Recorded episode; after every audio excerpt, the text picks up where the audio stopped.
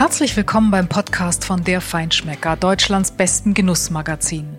Bei uns kommen bekannte Köche und Produzenten zu Wort, Winzer und andere engagierte Persönlichkeiten aus der Food-Szene, Menschen, die etwas bewegen. Ich bin Deborah Gottlieb, Chefredakteurin des Magazins und heute spreche ich mit einem Mann, der eine ganz besondere Mission hat. Philipp Kaufmann ist der Gründer und CEO von Original Beans.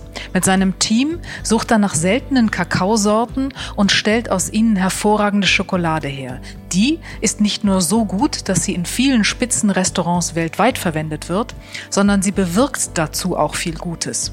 Wer sie isst, schützt nämlich den Regenwald und verbessert die Lebensbedingungen vieler Kleinbauern. Wie das geht und wie er in der Amazonasregion die Bauern von einer Zusammenarbeit unter immer demselben Baum überzeugt, erzählt Philipp uns jetzt. Und er verrät, was er am liebsten zu guter Schokolade trinkt.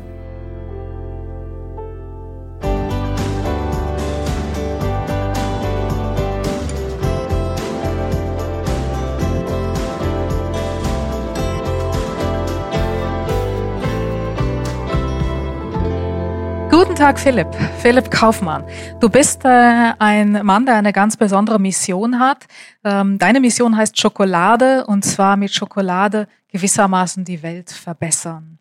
Du hast die, das Unternehmen Original Beans gegründet und normalerweise bist du äh, rund um den Globe, Globus mit deinem Team unterwegs. Äh, jetzt gerade nicht. Ähm, wir sind in Zeiten, die sind noch ein bisschen anders als äh, normal. Wo bist du jetzt gerade und was machst du? Hallo Deborah, ähm, schön mit dir zu sprechen. Ja, ich äh, sind natürlich für uns alle besondere Zeiten. Ähm, für mich äh, eigentlich auch eine schöne Zeit, weil, wie du zu Recht sagst, ähm, sind wir viel unterwegs bei Original Beans und äh, momentan natürlich äh, sehr eingeschränkt. Und ich habe viel Zeit für meine Familie. Ähm, wir arbeiten äh, als ein kleines internationales Team ähm, sehr viel auf Abstand, also mit modernen Technologien und so kann ich die Arbeit, die wir normalerweise machen, ähm, wir werden gleich darüber reden, kann ich eigentlich ganz gut von äh, zu Hause machen und dieses Zuhause ist äh, außerhalb von Amsterdam in den Niederlanden. Amsterdam ist der größte Kakaohafen der Welt und unter anderem deshalb sind wir hier zu Hause als Unternehmen. Und äh, ich wohne etwas außerhalb Richtung Küste und es ist wunderschön. Und ich genieße momentan die Welt, auch wenn die Welt da draußen natürlich äh, viele äh, Herausforderungen gerade äh, hat. ja, ganz genau. Und es verändert sich auch gerade wahnsinnig viel. Und ähm, da seid ihr im Prinzip mit äh, Original Beans ganz vorne mit dabei, weil eure Mission natürlich auch ist, Dinge besser zu machen. Ähm, und es gibt viel besser zu machen. Aber erstmal äh, möchte ich doch eine Sache von dir wissen. Ähm, ein Mann, der sich ähm, der Weltverbesserung mit Schokolade verschrieben hat, Hand aufs Herz. Du stellst aus den besten Kakaobohnen der Welt Schokolade her, Top-Schokolade. Du isst bestimmt niemals irgend so einen Industrieschokoriegel, oder? Oder gibt es Situationen, ich weiß nicht, Stress oder was auch immer, in denen du doch mal schwach wirst und äh, dir so einen Teil greifst? Also äh, Stress nicht, obwohl natürlich äh, Comfort Food und, und Zucker und billige äh, Candies natürlich viel mit Stress auch, äh, auch bei, zu, zu tun haben im Konsum. Aber natürlich Nostalgie. Also wir sind natürlich alle als Kinder aufgewachsen ähm, mit den Candies und den Osterhasen und äh, Dingen, die kulinarisch nicht sehr spannend sind, aber zumindest von den Verpackungen und den Momenten im, im Leben irgendwie interessant. Und, ähm, ja, klar. Und ich lebe jetzt in den Niederlanden, deswegen äh, bin ich nie auf diese holländischen Dinger gepolt, sondern ich bin in Deutschland aufgewachsen und Kinderschokolade tut's echt immer noch bei mir. Hat nichts mit Schokolade zu tun, aber, aber so ein Ding Kinderschokolade mit diesem Jungen, glaube ich, ist es mittlerweile äh, drauf, unverändert seit whatever, 40 Jahren und mehr, äh, tut's mir. Ja, also da, da kann ich das, schwach das werden. Ich, das finde ich ausgesprochen sympathisch, weil irgendwie ähm, bei allem, bei allem Anspruch und bei allem ähm, wirklich sich gut auch ernähren zu wollen und gute Dinge auch zu sich nehmen zu wollen, wird man doch irgendwie mal schwach oder hat so Momente. Also ich habe es letztes Jahr von ähm, ne, gehabt von einer Bahnrückfahrt von der Frankfurter Buchmesse von Frankfurt nach Hamburg, Streckensperrung, diese Fahrt, die sonst irgendwie dreieinhalb oder knapp vier Stunden dauert, dauerte acht Stunden. Ja. Und das äh, Einzige, was es im Bordbistro noch gab, waren halt irgendwie diese Riegel. Ich will den Namen jetzt natürlich nicht erwähnen, aber mhm. wir wissen alle, welche es da mhm. so gibt. Und natürlich ähm, habe ich die dann gebunkert. Also das ist schon irgendwie, ja, bei dir ist es so ein Stück Nostalgie. Das macht dich sehr sympathisch, weil du ja doch sonst ein Mann mit Prinzipien bist. Ja, auf der anderen Seite, also heilig bin ich sicher nicht, das sind wir ja alle nicht. Wir versuchen es alle irgendwie aufgrund der Dinge, die wir wissen und die wir lernen und den Erlebnissen und Ereignissen unseres Lebens irgendwie ähm, besser hinzukriegen. Und ähm, sagen wir es mal so, die, die, die Riegel, von denen wir gesprochen haben, die sind sehr gut gemacht. Also die haben alles, was man braucht, um Leute ähm, ähm, ja, äh, um, um Zuckerbäcker zu sein. Ähm, und, und insofern äh, gibt's dann nur in dem Moment, in dem man sie gegen das Licht der Zukunft hält und gegen das Licht von äh, tatsächlich auch bestimmten Prinzipien äh, was dran auszusetzen. Aber konsumtechnisch sind die natürlich irgendwie genial. Die drücken auf alle Tasten, ja, ja. Äh, auf alle Tasten, auf denen mhm. wir als Konsument dann happy sind. In, zumindest okay. für ein paar Minuten. genau. Aber jetzt geht's ähm, nicht um den Konsum per se, sondern um sozusagen das, was dahinter steht oder um die Philosophie. Mhm. Und die hast du so ein bisschen ähm, vielleicht auch in deiner DNA, kann man fast sagen. Also du, du bist äh, Naturschützer in der siebten Generation, mhm. wenn man das so sagen mhm. kann. Dein genau. Urgroßvater, glaube ich, hat schon den Bund Naturschutz in Bayern gegründet. Und äh, Vorfahren haben schon weit vorher, vor über 200 Jahren, glaube ich, auch den Naturschutz sozusagen proklamiert. Mhm.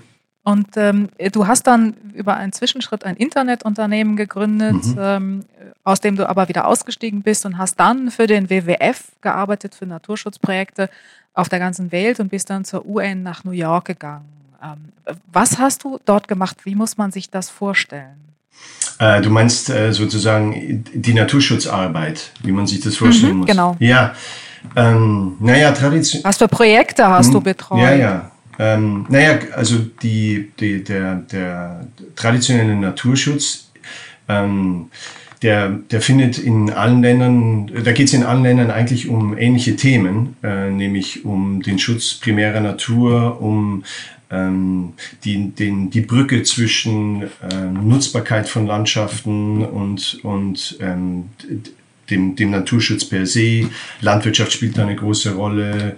Ähm, also diese, dieses Gleichgewicht zwischen Mensch und Natur und darin natürlich auch die Artenvielfalt und den Schutz der Artenvielfalt, der eben auch in kultivierten Landschaften stattfinden kann. Also man muss sich den Naturschutz irgendwie nicht als eine abgesonderte Domäne äh, fest äh, vorstellen, aber der sozusagen charismatische Naturschutz, den, den, den wir kennen und für den zum Beispiel der WWF mit dem Panda-Bären als Logo steht, ähm, der ist natürlich äh, sehr stark geprägt durch die ähm, Bilder von Afrika, von Löwen, von Safaris, von großen Urwäldern, ähm, sehr besonderen Arten, Tierarten und Pflanzenarten. Und in dem habe ich mich äh, beinahe zehn Jahre meiner Karriere aufgehalten, bin, bin da sehr viel um die Welt geflogen, von Brasilien bis China, bis Australien, bis Mexiko, äh, in, in Kamerun gearbeitet und was man da macht, ähm, das habe ich sowohl beim WWF als auch bei den Vereinten Nationen, also beim, äh, beim Entwicklungswerk der Vereinten Nationen äh, gemacht, ist eigentlich ähm, Naturschutzprojekte vor Ort finanzieren, für die man in Deutschland möglicherweise äh, den Staat hat. Weil da gibt es den Staat und da gibt es gute Steuersysteme und da gibt es gute Gesetzgebung und auch da sind die Konflikte so, dass in den letzten zwei, drei Dekaden die Grünen entstanden sind und echte Naturschutzbewegungen über die Jahrhunderte und die zwei Generationen meiner, meiner eigenen Familiengeschichte. Ähm, aber die, äh, die der, sozusagen die Länder, in denen die größten Naturgebiete, also möglicherweise, möglicherweise die reichste Natur an Holz, an Wasser, an Ozeanen, an Tieren, an äh, Biodiversität äh, da ist, das sind oftmals die ärmsten Regionen der Welt. Also gerade wenn man zum Beispiel an die tropischen Länder denkt, in Afrika, mhm. in Südamerika. Und da ist überhaupt keine Regierung, da sind die Gesetzeslagen unglaublich problematisch. Wir sehen es jetzt gerade im Amazonas mit einem Präsidenten in Brasilien. Und da kann man, wenn man sich engagieren will oder sozusagen die Weltgemeinschaft hat, hat sich entschieden zu engagieren, sowohl in privaten Institutionen wie dem WWF zum Beispiel, als auch äh, in, der, in der Form der Vereinten Nationen. Und da geht es immer darum, Geld aus dem Norden in den Süden zu bekommen und zwar auf eine sehr strukturierte Art und Weise und, und mit Zielen und ähm, die Teams vor Ort zu bauen. Und im WWF haben wir das in einem sozusagen äh, im Rahmen einer Stiftung äh, gemacht ähm, mit Geldern, ähm, die dann aus eigentlich von Konsumenten kommen, also von Unterstützern des, des WWFs. Und bei den Vereinten Nationen habe ich das mit Geldern gemacht, die zum Teil von Regierungen kamen und zum Teil von der Weltbank und großen anderen Institutionen.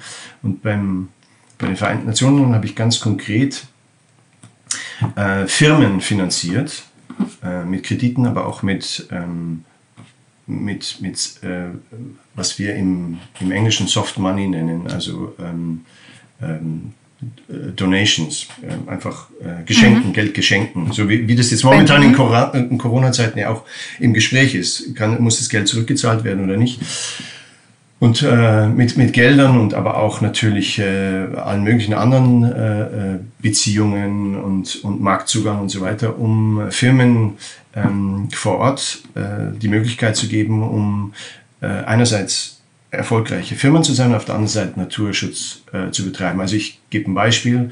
Ähm, wir haben zum Beispiel finanziert ein, äh, das, ein Ökotourismusunternehmen, das in, im Norden von Mosambik, ähm, da ist ein, das, ein Atoll ähm, im Meer, äh, das größte Atoll Afrikas, ähm, und Kitty Kirimbas, und da ist ähm, eine Insel und auf dieser Insel hat dieses Unternehmen ein Ökotourismusresort gebaut und das wollten sie finanziert bekommen. Da sind keine lokalen Banken, die sie darin unterstützt haben.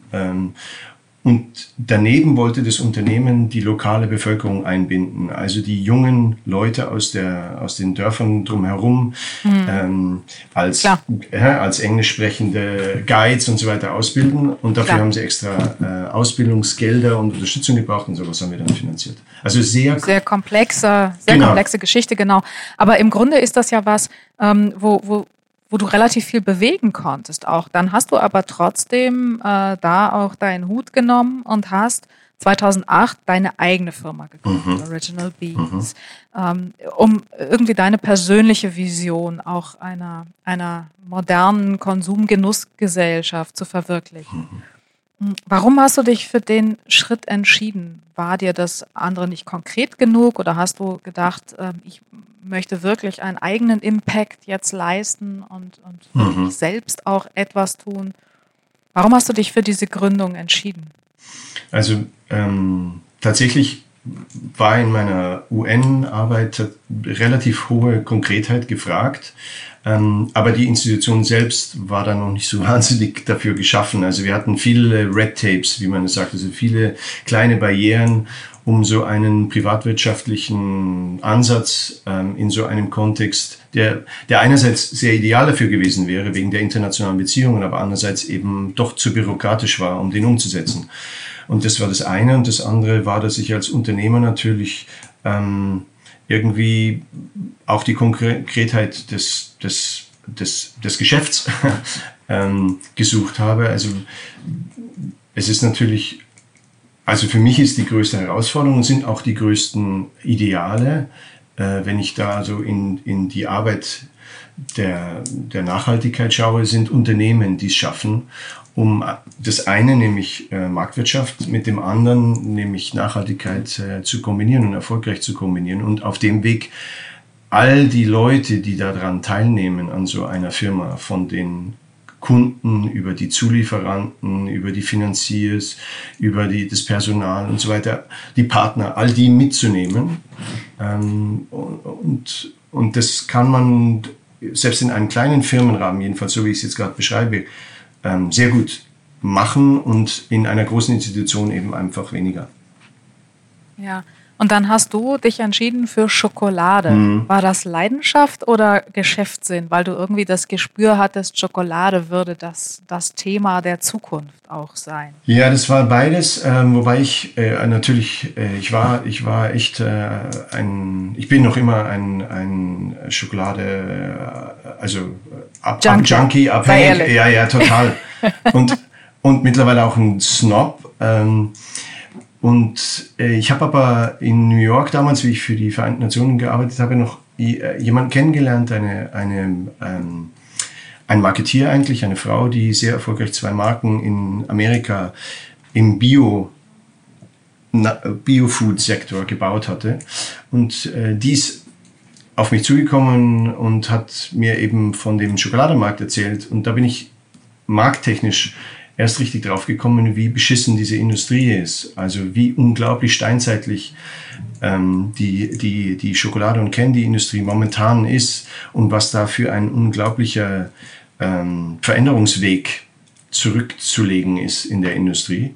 Ähm, wie sie ihn möglicherweise in anderen Industrien wie im Kaffee oder im Wein oder vielen äh, anderen Nahrungsmittelindustrien schon äh, zurückgelegt wurde. Und das war und finde ich nach wie vor sehr interessant und spannend. Und daneben hat sich einfach der, die Ökologie und die Wertschöpfungskette des Kakaos angeboten, weil der Kakao ein Amazonas-Urwaldbaum ist, eine ganz fantastische Ökologie hat, unglaublich hohe Wertschöpfung vor Ort leisten kann. Also es ist eine Industrie, die von der jeder sagt, auch die Leute, die in der Industrie selbst stecken, ähm, von den Ritters bis zu den Ferreros bis äh, zu den kleinen Manufakturen, Mensch, wir könnten mit dieser Industrie so viel in der Welt äh, verbessern, einschließlich des Produkts. Wir müssen es nur äh, machen. Mhm. Und da ist als Unternehmer hat, sieht man dann etwas, was äh, wirklich Möglichkeiten gibt, um zu wachsen, um Kunden neues, neues Erlebnis, neues Produkt anzubieten. Und da sind wir jetzt mittlerweile seit zehn Jahren auf dem Weg. Das ist eine ganz schön lange Zeit und haben aber mittlerweile auch gesehen. Viel oder, erreicht. Ja, ich sehe auch, wie sich diese Industrie verändert. Also ähm, das ist schon unglaublich, wie schnell in den letzten fünf Jahren sich die Industrie ähm, umstrukturiert. Und ich denke, dass ähm, ich hoffe jedenfalls, dass sich das noch sehr, sehr viel schneller sozusagen äh, in den nächsten Jahren äh, hm. weiterentwickeln wird. Und da seid ihr mit, mit gutem Beispiel voran. Euer Prinzip oder euer Slogan kann man vielleicht fast sagen, ist One Bar, One Tree. Mhm. Ähm, das heißt, für jede verkaufte Tafel eurer Schokoladen, ihr habt, glaube ich, mittlerweile mhm. zehn Single Origins, mhm. die ihr im Portfolio habt. Mhm. Jede verkaufte Tafel wird ein Setzling, also ein neuer Baum gepflanzt. Mhm. Und ähm, so forstet ihr Regenwald auf mhm. und äh, gebt auch mhm. den ähm, Bauern, den Kleinbauern vor Ort eine Lebensgrundlage. Wie viele Bäume habt ihr mittlerweile gepflanzt? Also ich weiß den letzten Count nicht, aber sicher 2, über 2,5 Millionen äh, Bäume. Ähm, da sind äh, ungefähr 70 Prozent gepflanzte Bäume dabei und ungefähr 30 Prozent Schutzzonen, also in denen wir Bäume schützen. Ähm, wir sind nach ein paar Jahren, also seit ungefähr 2013, draufgekommen, dass es uns auch möglich ist, Primärwald zu schützen, also nicht nur aufzuforsten in, dem, in den sozusagen in, den, in der Umgebung von äh, primären alten Wäldern, sondern auch mit den Bauern dann Absprachen zu treffen und zu sagen, okay, hinter eurem Feld, der Wald, den lasst bitte stehen, das unterschreibt ihr uns auch bitte und für dies, für diesen Schutz geben wir euch Gelder und geben wir euch andere Möglichkeiten kaufen wir euren Kakao garantiert für einen sehr hohen Preis ein. Ähm, und so, so ist es eine sehr praktische ähm, Naturschutzarbeit direkt in der Wertschöpfungskette, die wir dann umsetzen in, in die Kosten des Produkts ähm, und, und so durchrechnen. Und ähm, die, die, das Erlebnis für den Kunden, es war, wir haben uns halt am Anfang überlegt, okay, wie können wir in einer sehr praktischen Handel, Handelskette, also Wertschöpfungskette, aber doch ziemlich praktische Handelskette, so viel wie möglich Naturschutz einbauen und der muss dann irgendwie im Preis wiedergespiegelt sein. Und ähm, um das zu bewerkstelligen, dachten wir, one bar, one tree, also jede Tafel ein Baum, äh, was wir übrigens auch in den, in den Küchen so äh, praktizieren. Das sind dann die Säcke, die, für die dann zehn Bäume jeweils äh, wieder wachsen. Das, das funktioniert eigentlich, das ist ein sehr guter Mechanismus, der einerseits für den Kunden irgendwie erlebbar ist und andererseits direkt durch die Kette durchwandert und dem Bauern ähm, Setzlinge in die Hand gibt, also wir subventionieren sozusagen die Baumschulen vor Ort äh, und die Setzlinge, mhm. die Bauern in die Hand bekommen, um auf ihren Feldern äh, zu pflanzen und rund um ihre Felder. Und für Bauern ist es ein ganz konkretes Investment. Die, die wissen, dass sie mit diesen Bäumen ähm, einerseits Ertrag erwirtschaften können, aber vielleicht auch ihre Pension ähm, anpflanzen können, weil vor Ort bei den Kleinbauern, den ärmsten Menschen in der Welt, die, die, die wir in unserer Wertschöpfungskette begegnen. Ähm, da gibt es keine Sozialsysteme, da gibt es nichts. Also da gibt es dann einen Baum, der mittlerweile, was weiß ich, 50 Jahre alt ist und der einen äh, guten Umfang hat. Und wie bei uns vor 200 Jahren, da geht der Bauer halt dann in den Wald und fällt ein paar von diesen Bäumen und verkauft die und hat dafür dann ein Auskommen, auch wenn er nicht mehr ganz so jung ist und nicht mehr ganz so äh, hart in der Landwirtschaft arbeiten kann. Mhm. Man muss sich die, man ganz, ähm. vielleicht ganz kurz, man muss sich die, man muss sich, also ich versuche immer zu sagen, man muss sich, um, um, um sich vorzustellen, mit, wie, wie, die, wie die Umstände vor Ort sind, wenn man möglicherweise noch nicht in die Tropen gereist ist oder zu Kleinbauern äh, im Kakaosektor.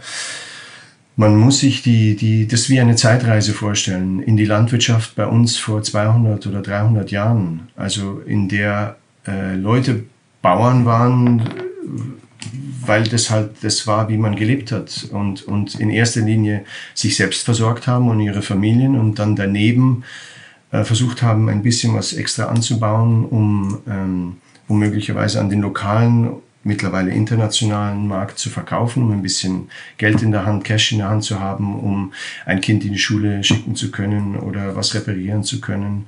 Und ähm, diese Situation ist nach wie vor der Standard ähm, in unserer, der, der Schokoladeindustrie, auch in vielen anderen tropischen Industrien.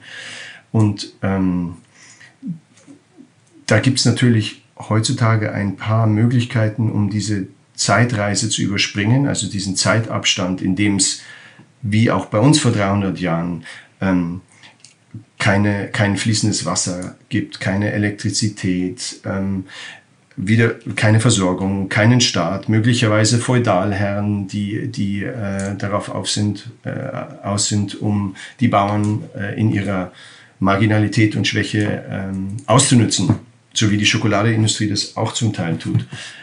Und da gibt es aber natürlich heutzutage Möglichkeiten, um diese Zeit, Zeitbrücke irgendwie zu überspringen, nämlich zum Beispiel moderne Telekommunikation. Ähm, also wir können mittlerweile mit unseren Telefons Leute im Dschungel in Ecuador oder im Dschungel im Kongo anrufen und es funktioniert. Wir können mit ihnen sprechen.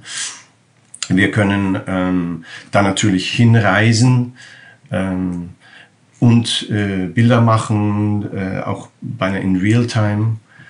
Und so gibt es eben diese Möglichkeiten, um, um diese, aber, aber die Infrastruktur ist nach wie vor äh, in vieler Hinsicht wie vor 200 oder 300 Jahren. Ein feudales Bauern- und Kleinbauerntum.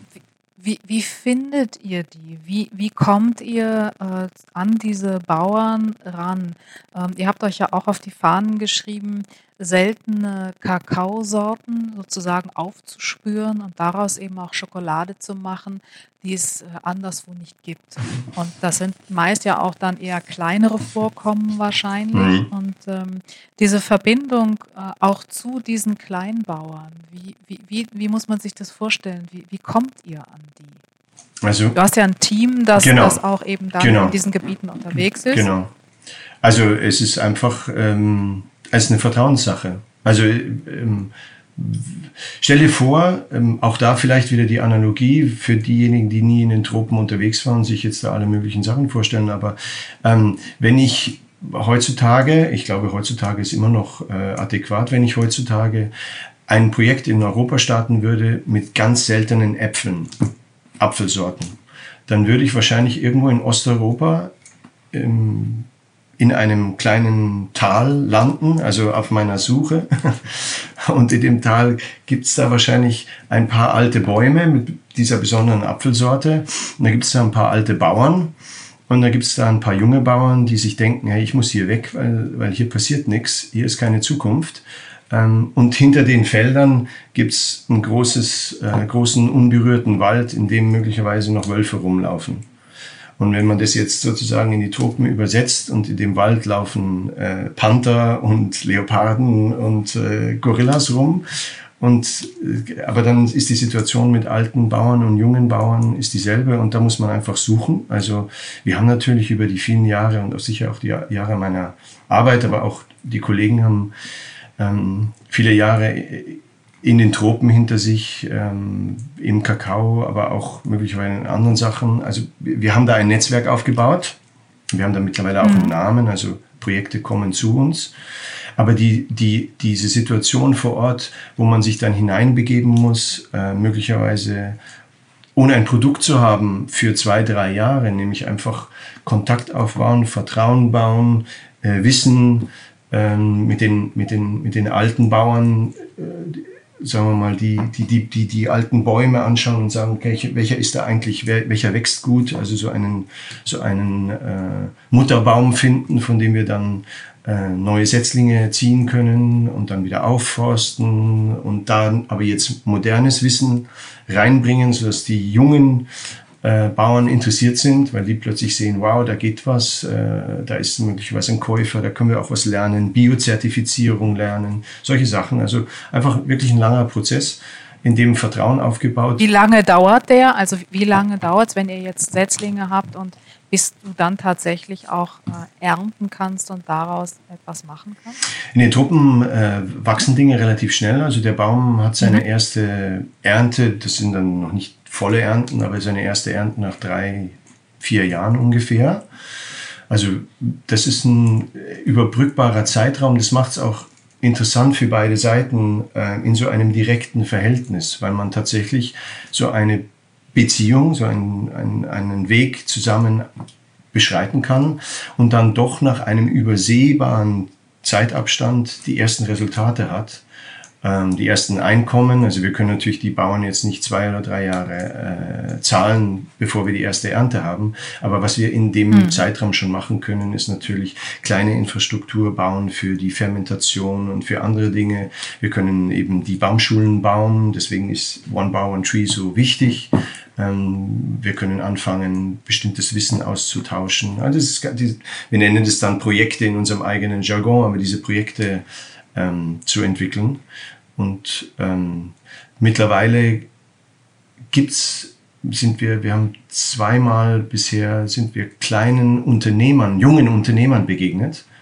Ähm, also sozusagen metropolitan, städtisch aufgewachsenen Studierten äh, jungen äh, Männern in dem Fall, in zwei Fällen, die ähm, die es wieder aufs Land verschlagen hat, die sozusagen aus den Regionen kamen, dann in der Stadt studiert hatten, äh, einen Beruf ergriffen und dann eigentlich mit dem Wissen und diesem Ansporn irgendwie zurückgegangen sind und dann vor Ort in diesen Umständen angefangen haben, was zu bauen. Und wenn man dann schon ein bisschen Vorarbeit geleistet bekommen hat durch die andere Seite, dann kann sowas schneller gehen. Aber in anderen Umständen ist es völlig ähm, äh, unberührt sozusagen und wir kommen dann wirklich in Situationen, also zum Beispiel in Nordkolumbien ähm, arbeiten wir mit einem indigenen Volksstamm zusammen, der heißt Aruaku.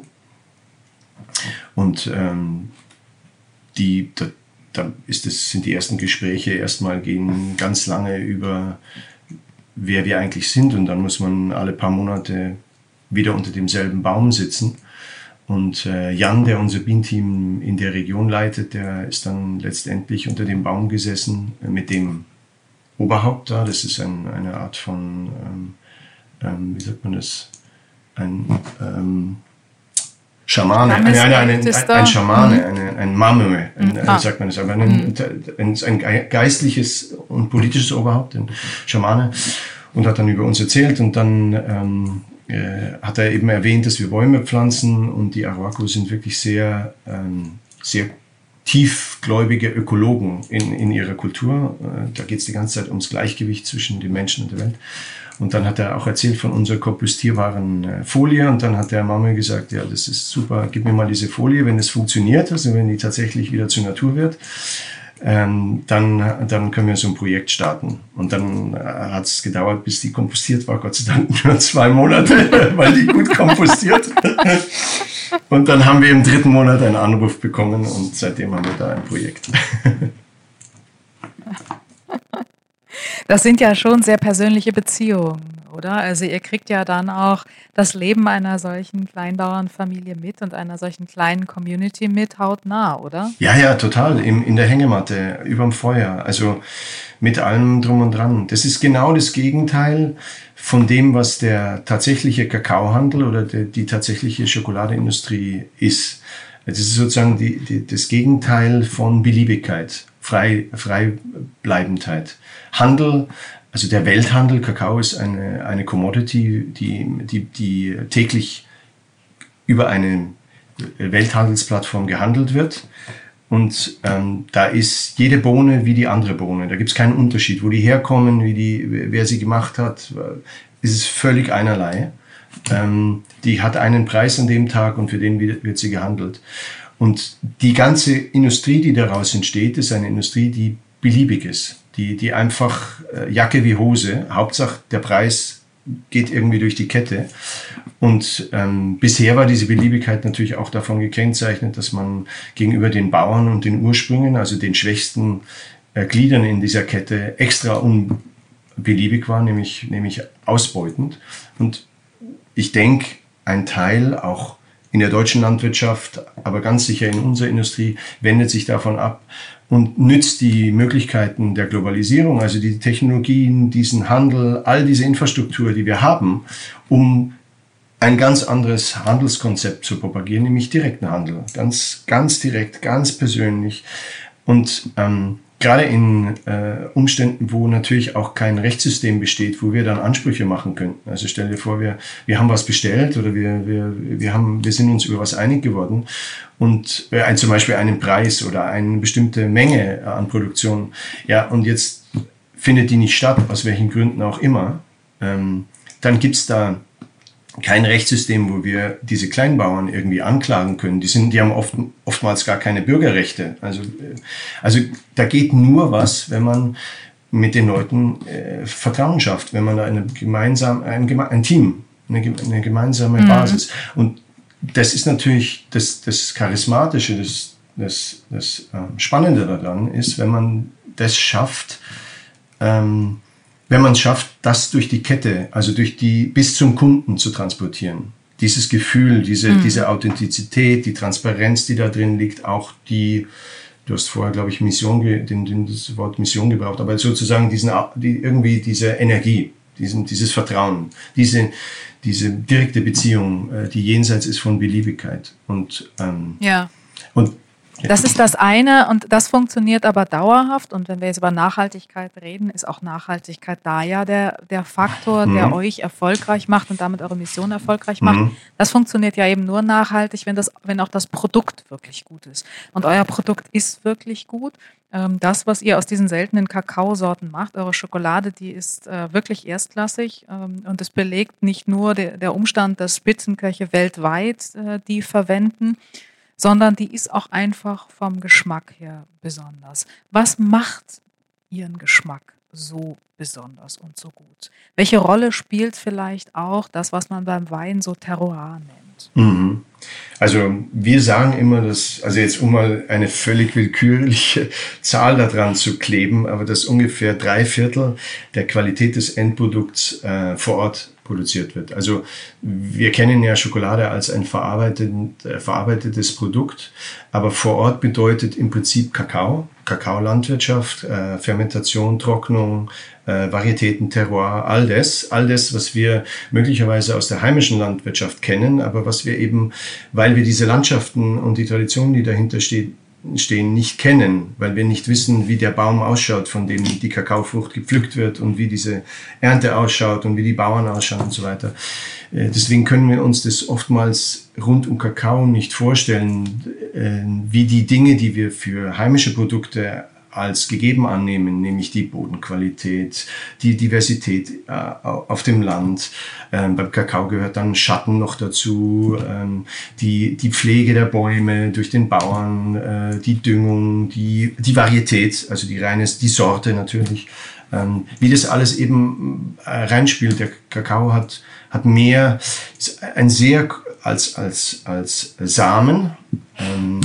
In einer Frucht, also Kakao, um das kurz zu erklären, ist, eine, ist ein Fruchtbaum, ein, wie, wie ganz viele Obstbäume, die wir kennen. Äh, ähm, also ja, viele, viele unserer Produkte kommen von Bäumen und ähm, so ist es ein Obstbaum, in dem das Prinzip genau aufgeht wie bei unseren Obstbäumen.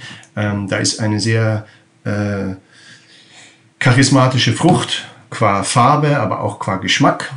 Und äh, die Frucht ist dazu gemacht, um Tiere, in dem Fall Affen und ähm, relativ große ähm, Tiere, die über die Bäume klettern, äh, anzuziehen und zu verleiten, um diese Frucht aufzumachen und zu essen.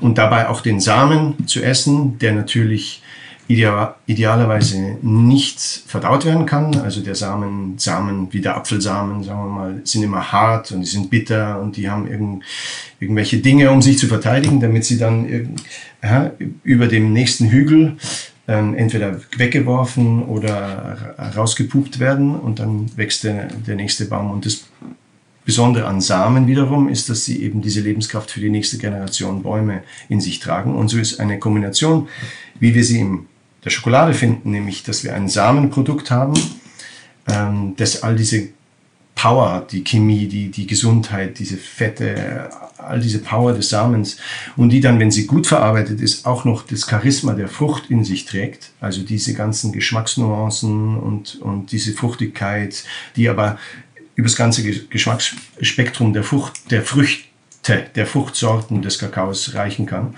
das ist einfach toll. Das ist echt eine neue Entdeckung. Äh, da, wird Schokolade eben dann nicht so sehr ein verarbeitetes Konfektionsprodukt, sondern es ist eben eigentlich, ich mache immer einen Witz, aber ich sage eben, äh, Schokolade ist Obst.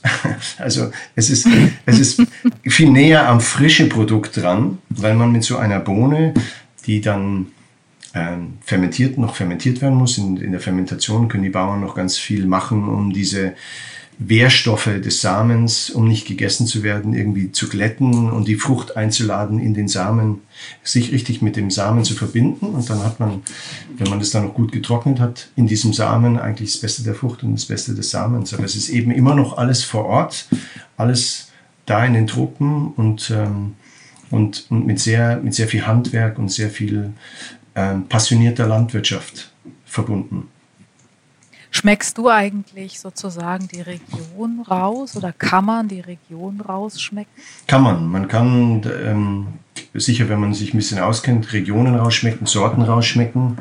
Ähm, wir sind da ganz an, an, an der Spitze dessen, was wir über Kakao bisher wissen, weil ehrlich gesagt, wir wissen sehr wenig. Also wenn wir mit Weinbauern sprechen und Naturweinmachern oder guten äh, Winzern, die wissen alles. Also ich meine, die wissen wirklich, wie ihr Boden bestellt ist, wie viel Tage Sonne und, und, und wir wissen nicht mal ähm, die genaue Zusammenstellung der Mikroorganismen, die verantwortlich sind für die Fermentation von Kakao, weil das spontan funktioniert. Das sind nicht zugesetzte Mikroorganismen, sondern es ist eine spontane Gärung. Aber da weiß man einfach nicht viel, weil sich die Industrie bisher da nicht interessiert hat. Und so entdecken wir und andere, die mit uns auf dem Weg sind, immer wieder Kakaos und auch kriegen auch ein klareres Bild, sagen wir mal, bei den Unterschieden der Terroirs. Und dann merkt man immer deutlicher, oh, das ist der Charakter, also was weiß ich, zum Beispiel eine Arriba äh, Kakao, also so der, der nationale ähm, Stammkakao Ecuadors, der, der relativ bekannt ist. Aber so eine originale Ariba-Bohne, die hat, die, hat, die hat so eine Nussigkeit mit einer bestimmten, sehr leichten Fruchtnote, die, die so in, in so eine tropische Fruchtnote, die kann man, wenn man weiß, sofort zurück und äh, entdecken. Oder Madagaskar zum Beispiel hat immer so eine bestimmte Zitronigkeit, die eben aus der Kombination der Varietät äh, vor Ort und, und der, des Terroirs stammt. Hm. Habt ihr auch mal eine ganz besondere Sorte entdeckt, ähm, die ganz ungewöhnlich war, die so gar nichts mit, mit bisher Bekannten äh, zu tun hatte? Also das ist sozusagen unsere Arbeit, ähm, wobei, wobei das, das natürlich immer verschieden ist, wie man diese Andersartigkeit beschreibt. Aber ähm, ich habe vorher schon über die Aroaco gesprochen. Ähm, und äh, deren Kakao zum Beispiel äh, ist äh, phänotypisch, also vom, vom, vom Anschauen her ähm, ganz eigenartig. Der ist sehr klein, völlig verschrumpelt und so ein bisschen weißlich, ganz anders als äh, andere Kakaofrüchte.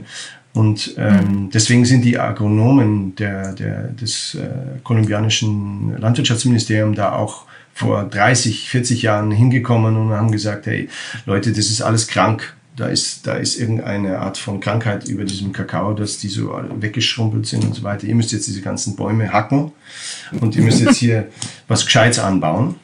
Und ja, ich meine, das ist halt, das ist jetzt gar kein böser Wille, das war halt Unkunde und, und, und, mhm. und die Industrie bisher hat halt diese, diese Distinktionen und die Sprache dafür gar nicht gefunden.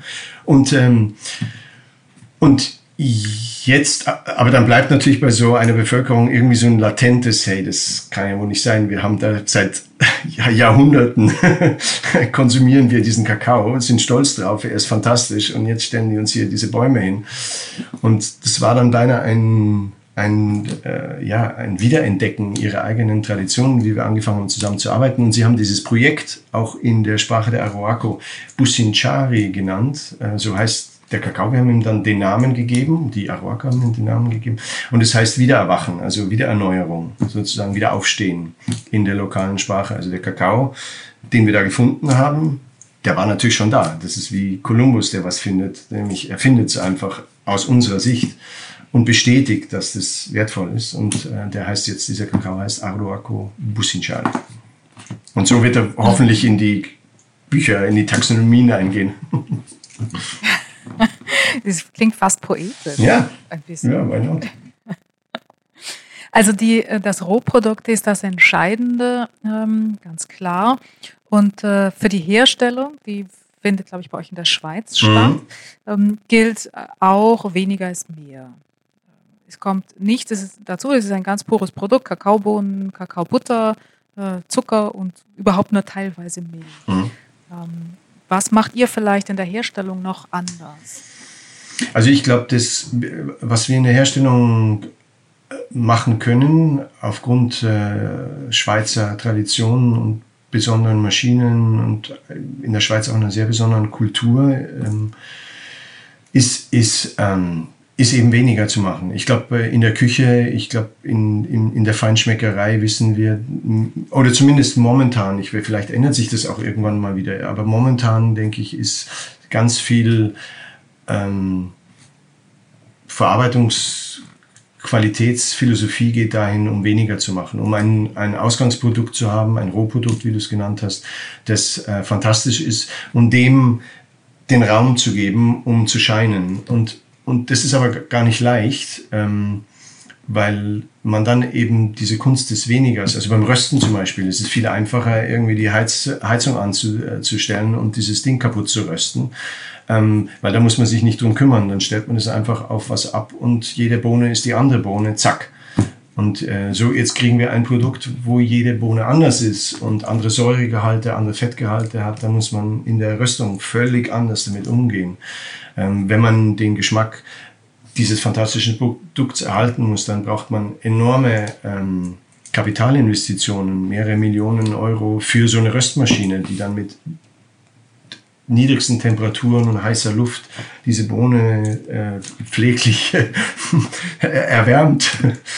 Und aber dann kann man eben diesen aromatischen Reichtum, Kakao hat ganz viel Aromenkomponenten, also viel mehr als, was weiß ich, die, die Weintraube oder, also man kann dann mit den Aromenkomponenten eben weitermachen und dann, wenn man auch noch die mechanische Verarbeitung gut hinkriegt, dann braucht man am Schluss tatsächlich nur Bohne. Wir haben ein, ein, eine Schokolade, die, die 100 Prozent, die besteht tatsächlich nur aus der Kakaobohne. Da ist überhaupt nichts zugefügt. Also die, die kommt in der Bohnenform aus Cusco, dem alten In Inka-Reich in, in Peru und äh, geht durch die Maschinen durch und dann ist sie einfach nur in einer anderen Textur zu haben. Aber sonst ist da nichts dran getan. Klein bisschen geröstet.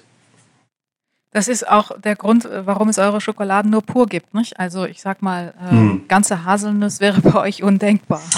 Ja, natürlich. Also wenn man das so machen möchte, wir, wir, wir haben viele Partner, ganz tolle Chocolatiers, die dann äh, hm. damit weiterarbeiten, unsere, unsere, unsere Köche, unsere Patissiers.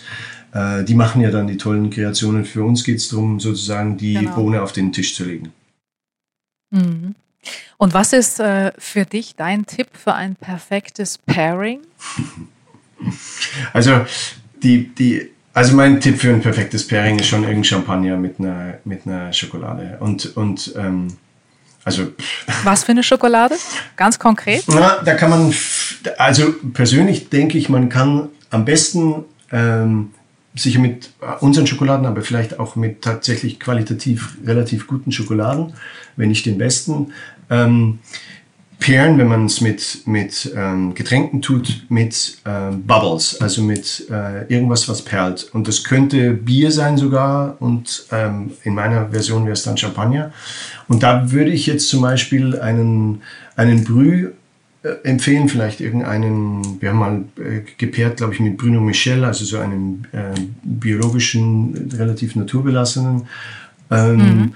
Und dann äh, und dann zum Beispiel eine klassische Milchschokolade, die Esmeraldas äh, 42. Ähm, die hat ganz klein bisschen Fleur de Sel und irgendwie macht der Champagner das, also die Perlage macht, dass dieses Sel irgendwie noch rauskommt. Ähm, also es ist echt ein großartiger Tanz. Aber es gibt natürlich auch viele andere Pairings. Aber ich bin, stehe auf Champagner, deswegen wäre das jetzt mein Pairing. Wunderbar. Philipp, dann ähm, hoffe ich, dass äh, auch du bald wieder unter normalen Bedingungen oder relativ normalen Bedingungen äh, unterwegs sein kannst mit deinem Team, um weitere ähm, seltene Sorten, Kakaosorten zu finden mhm. und äh, eure Mission weiter zu verfolgen und ähm, die, den Regenwald weiter zu schützen und auch die Kleinbauern, die dort leben. Das tut ihr und ähm, uns als äh, Konsumenten, als Genießern, als Verbrauchern bleibt dann tatsächlich nur One Bar, One Tree. Also für jede verkaufte Tafel wird ein Baum gepflanzt und äh, da wollen wir dann kräftig dazu beitragen. sehr schön, sehr schön. Danke, Deborah, für das Gespräch, äh, für die Zeit. Und ähm, unser, unser Motto ist, äh, koste Seltenes und bewahre es. Und ähm, in diesem Sinne äh, hoffe ich, dass auch diese Tage für euch alle nicht nur fürchterliches bergen, sondern auch was Seltenes und dass wir dann das Beste daraus äh, mitnehmen in die Zeit nach Corona. Unbedingt. Vielen Dank, Philipp Kaufmann. Danke. Mach's gut. Ciao.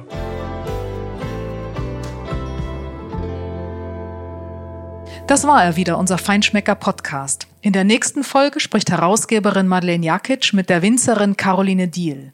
Mehr interessante Geschichten rund um Genuss und Spitzenköche gibt es auf feinschmecker.de und im Magazin, jeden Monat neu im Zeitschriftenhandel.